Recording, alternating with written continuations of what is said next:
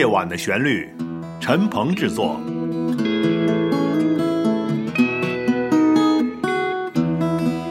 陈鹏、翁同联合主持。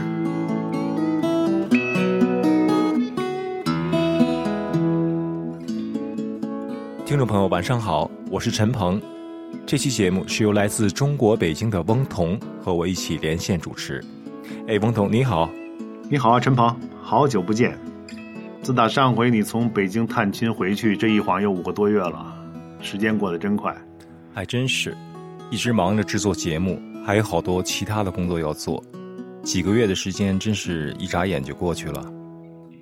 今天晚上的节目，我想先请听众和你收听一首我改编演奏的我喜欢的旋律。我相信很多人对它并不陌生，我们先来听听看。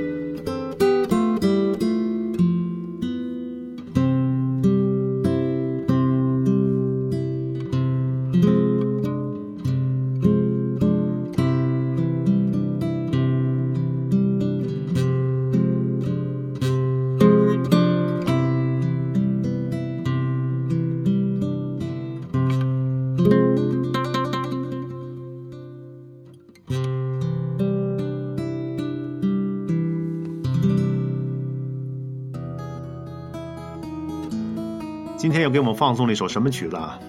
听着很耳熟啊！刚才我们欣赏的是波兰著名音乐家肖邦的一首作品，叫做《夜曲》。谈起了夜曲，我想很多朋友会想起了另外一个词，叫做小夜曲。比如说舒伯特小夜曲是非常著名的一首旋律。夜曲和小夜曲是完全不同的两种音乐题材，或者是写作的格式。小夜曲通常是描写夜晚的感受或者一种情景。而夜曲的创作可以是作曲者在夜晚任何一种情绪的抒发，作品中表现的可以是非常复杂的几种不同的情绪交错在一起而写成的一个作品。有人说啊，波兰作曲家肖邦就是为了弹钢琴所出生的，他用他的天赋把夜曲这种钢琴独奏题材发展创新到了极致。好，我说呢。你这一说肖邦，一说波兰，我想起半个月前吧，我参加了波兰驻华使馆和中国出版集团，还有一个微信公众号叫做“外交之声”的共同主办的一个活动，是关于波兰史上最伟大的作家显克维奇的巨著《十字军骑士》，他有一个中文版的有声读物出版发行，哎，参加这么一个活动，哎。你刚才说的那位波兰作家，好像获得过诺贝尔文学奖吧？没错，他全名叫亨利克·显克维奇，也有翻译成显克维兹的，是波兰19世纪著名的批判现实主义作家。1900年，他发表了书写波兰立陶宛人民联合抗击外族侵略的小说，叫做《十字军骑士》。这部小说在显克维兹的创作生涯中和整个波兰文学史上都占有重要地位。从1901年起，显克维兹就被提名为诺奖候选人，就是诺贝尔文学奖啊。然后大概四年之后，1905年，他获奖。今年2016年正好是他诞生170周年，也是他逝世100周年。那他获得诺贝尔文学奖的作品就是这部小说吗？哎，你这真是个好问题。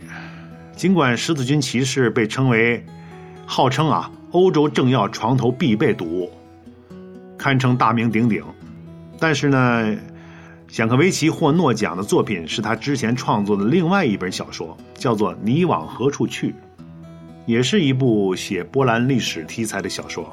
哦，是这样啊，挺有意思。是啊，我估计很多人没有看过他的作品。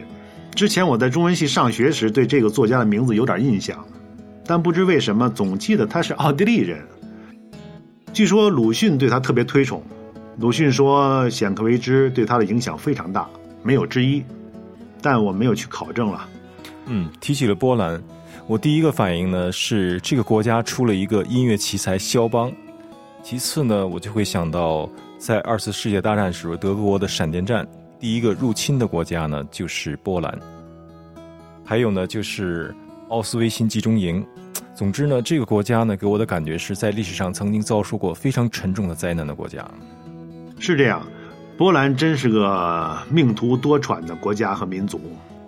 比如说，一七九五年，在经历了三个强国的三次瓜分之后，波兰这个国家竟然在世界的地图上消失了。这个消失的时间大概跨了一个世纪还多，一共一百二十三年。换句话说，在这么一百多年里，这个世界地图上就没有波兰了。再有像二战时期，你刚才说到德国闪电战侵略波兰，其实只说了一半因为当时德军只占领了波兰西部，隔了俩礼拜，你猜波兰东部就被谁占了？哦，你这么问呢，那肯定就是苏联了。不错，不错。哎，你听说过卡廷谜案吗？还真不太清楚。哎，你讲讲吧。那真是一件谜案。大概是一九四三年七月，攻入苏联境内的德军呐，就是纳粹纳粹德国军队，他攻进了苏联，然后在苏联的斯莫棱斯克市附近的叫做卡廷的一个森林里，发现有被苏联屠杀的波兰战俘的一个万人坑，然后就进行调查。发现这个杀害，就是屠杀的时间应该是在一九四零年的四月，也就是说，在德军入侵的三年前，德军是一九四三年四月攻入的。那么，发现这个战俘被害的时间应该是一九四零年，上万人的一个万人坑，大概是一九四零年四月。于是德军就披露出来说，这应该是被苏联屠杀的。那么当时苏联立即发表公报，断然否认，并且宣称这些波兰军官战俘。就是被你德军杀害的。鉴于当时没有找到确切的证据，所以这个这个卡廷惨案吧，就成为了一个谜案，一桩历史未了的谜案。等过了将近半个世纪之后，将近五十年吧，在到一九九零年四月，苏联正式承认对卡廷事件负全部责任，并且披露出来，正是斯大林他本人下令杀害这些波兰战俘的。哇，听起来真是太悲惨了。更令人唏嘘的还在后边还是四月份，到了二零一零年的四月十号，当时的波兰总统卡钦斯基携带夫人以及一百多名的他的内阁成员，就是政府官员啊，到俄罗斯来参加这个卡廷事件七十周年的一个纪念活动。就在当时的惨案发生地斯莫林斯克，结果他乘坐的飞机撞树，因为雾大。大概是那个早春时节嘛，苏联那个纬度偏高，这个飞机视线不清撞了树，失事了。一飞机的人从总统到政府官员无一生还。哎呀，真是悲惨的四月啊！是啊，但尽管如此，波兰人民是令人钦佩的。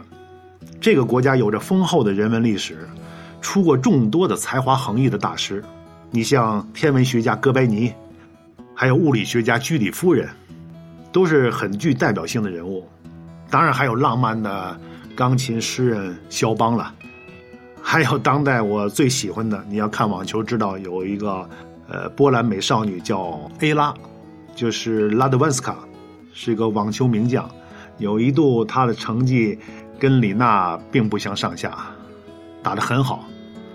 现在其实一说起波兰呢，自己一下子想起来的是北岛，他写过一一个散文吧，叫《波兰来客》，里面写的很美，是这么写的：那时我们有梦，关于文学，关于爱情，关于穿越世界的旅行。如今我们深夜饮酒，杯子碰到一起，都是梦破碎的声音。写的很美。现在是九月份，据说是波兰最美丽的季节。天气温暖，阳光明媚，被誉为波兰金色的秋天。真希望能有机会吧，在秋天去波兰来他个自驾游。我在纪念活动中啊，跟一个波兰小伙子叫卡米的交谈，他说：“今日的波兰吧，医疗和教育都是免费的，波兰人民幸福指数很高啊。”哎呦，看来你对波兰有些情有独钟啊！哈哈，是啊，我爱波兰。好了，接下来请你欣赏的是。我们夜晚的旋律制作团队分不同角色配音制作的一个广播剧，这个广播剧来自《十字军骑士》这部长篇小说中的一个片段。我们试图利用语音、音效以及制作的魅力，再现这个故事中的一个场景。在播放之前，我先介绍一下《十字军骑士》的故事梗概。这部小说是以十四世纪波兰人民与德国十字军骑士团进行抗争为背景。主人公兹比什克在跟随叔叔马奇科前往克拉科夫的路上，遇见公爵夫人的侍女丹努夏，对他一见钟情。达努夏的母亲是被十字军骑士团所害，兹比什克发誓要为他的母亲报仇，由此掀开了这部波澜壮阔的历史小说的序幕。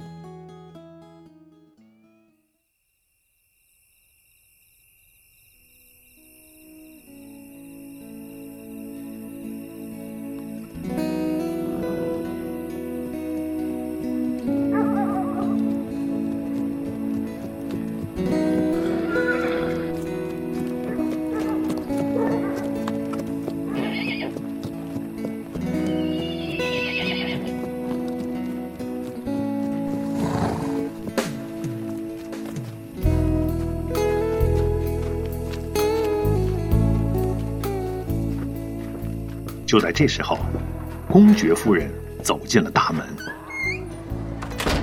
她是位中年女子，脸带笑容，披着一件红色斗篷，身着一套浅绿色的剪裁合身的外衣，腰间系着一条镀金的腰带，由大环紧紧扣住。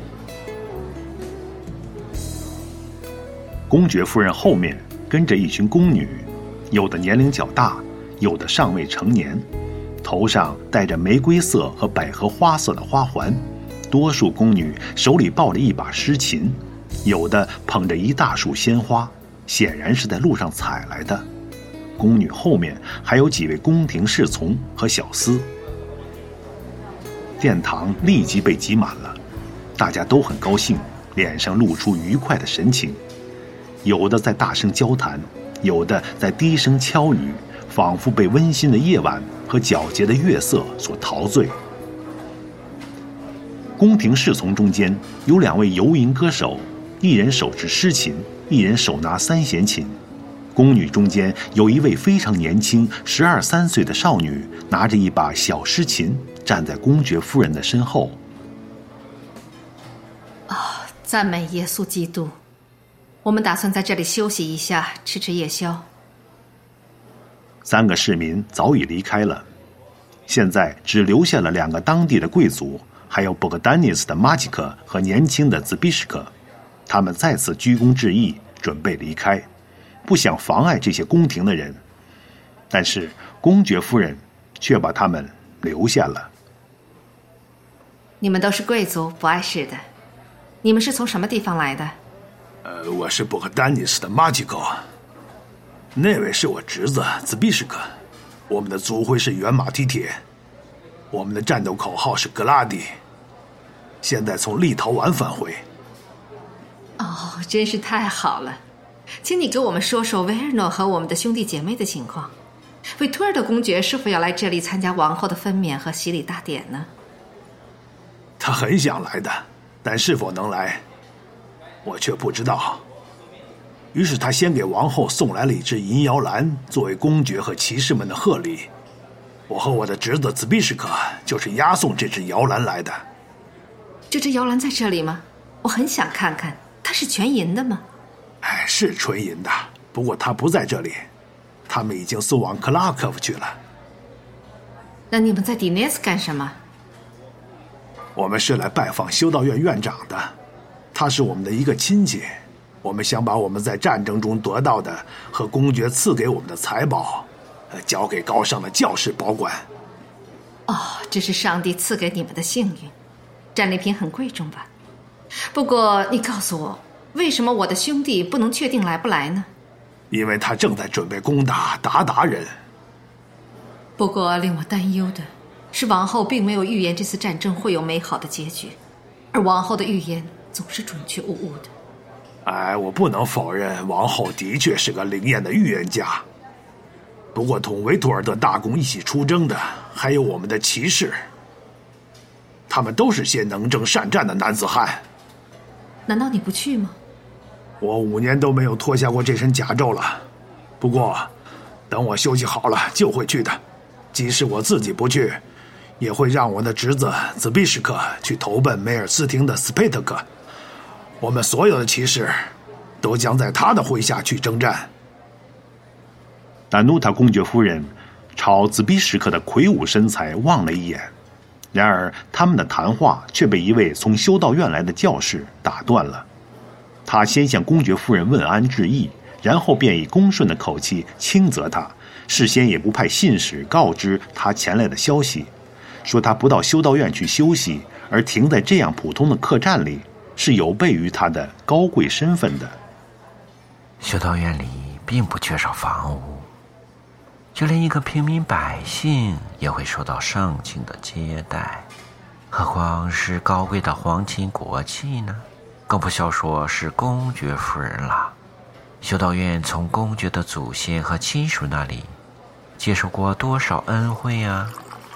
我们只是在这里歇歇脚，清早就要到克拉科夫去。我们白天睡够了，晚上凉快，好赶路。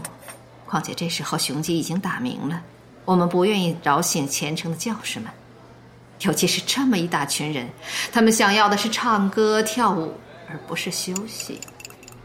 在这里听听世俗的民歌，时间很容易消磨掉。我们一定会去教堂做早祷，跟天主一起迎接新的一天的开始。我们要为公爵和夫人的万事如意。做一次弥撒。我的丈夫公爵大人再过四五天也要来的。天主不论相距多远，也会赐予他幸福的。现在至少要让我们这些贫穷的教士，从修道院里送些酒来。我们很乐意领情。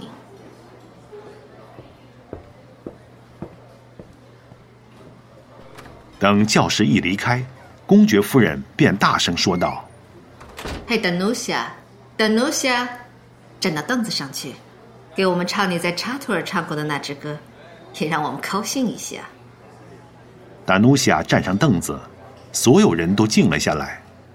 他用银铃般的歌喉唱了起来，边弹奏着鲁特琴。如果我有一双像小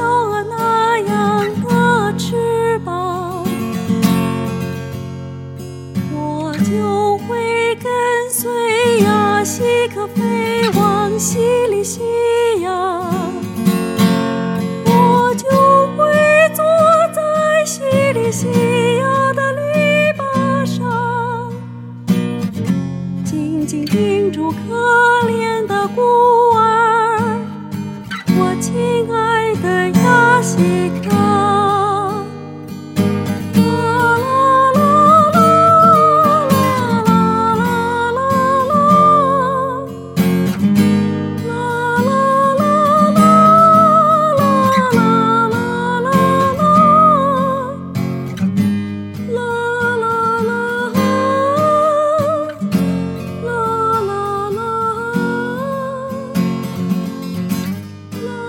轻的布克丹尼斯的兹比什克从小就习惯了战争及其残酷的场面，有生以来就没有看到过这样的景象。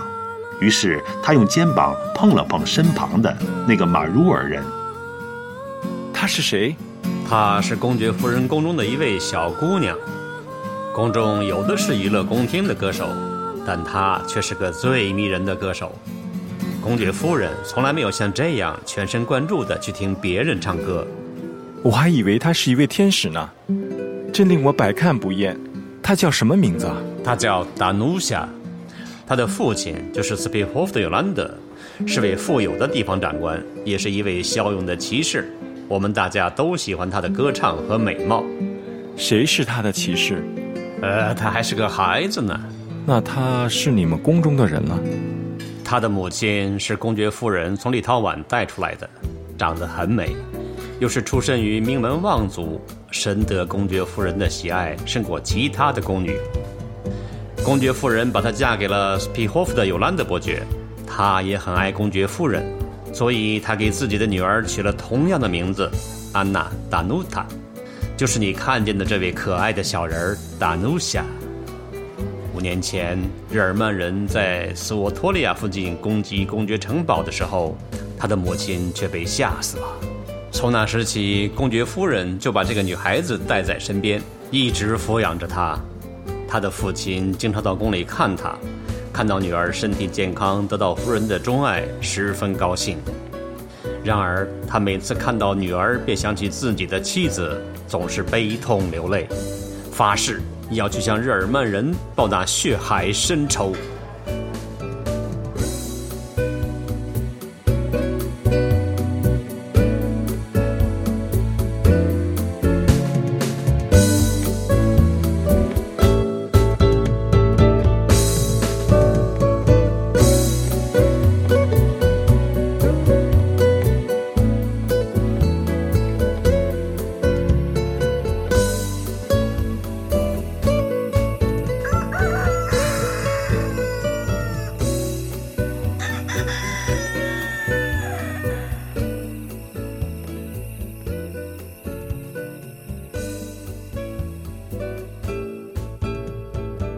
刚才你收听的是为本期节目特别制作的广播剧《十字军骑士》。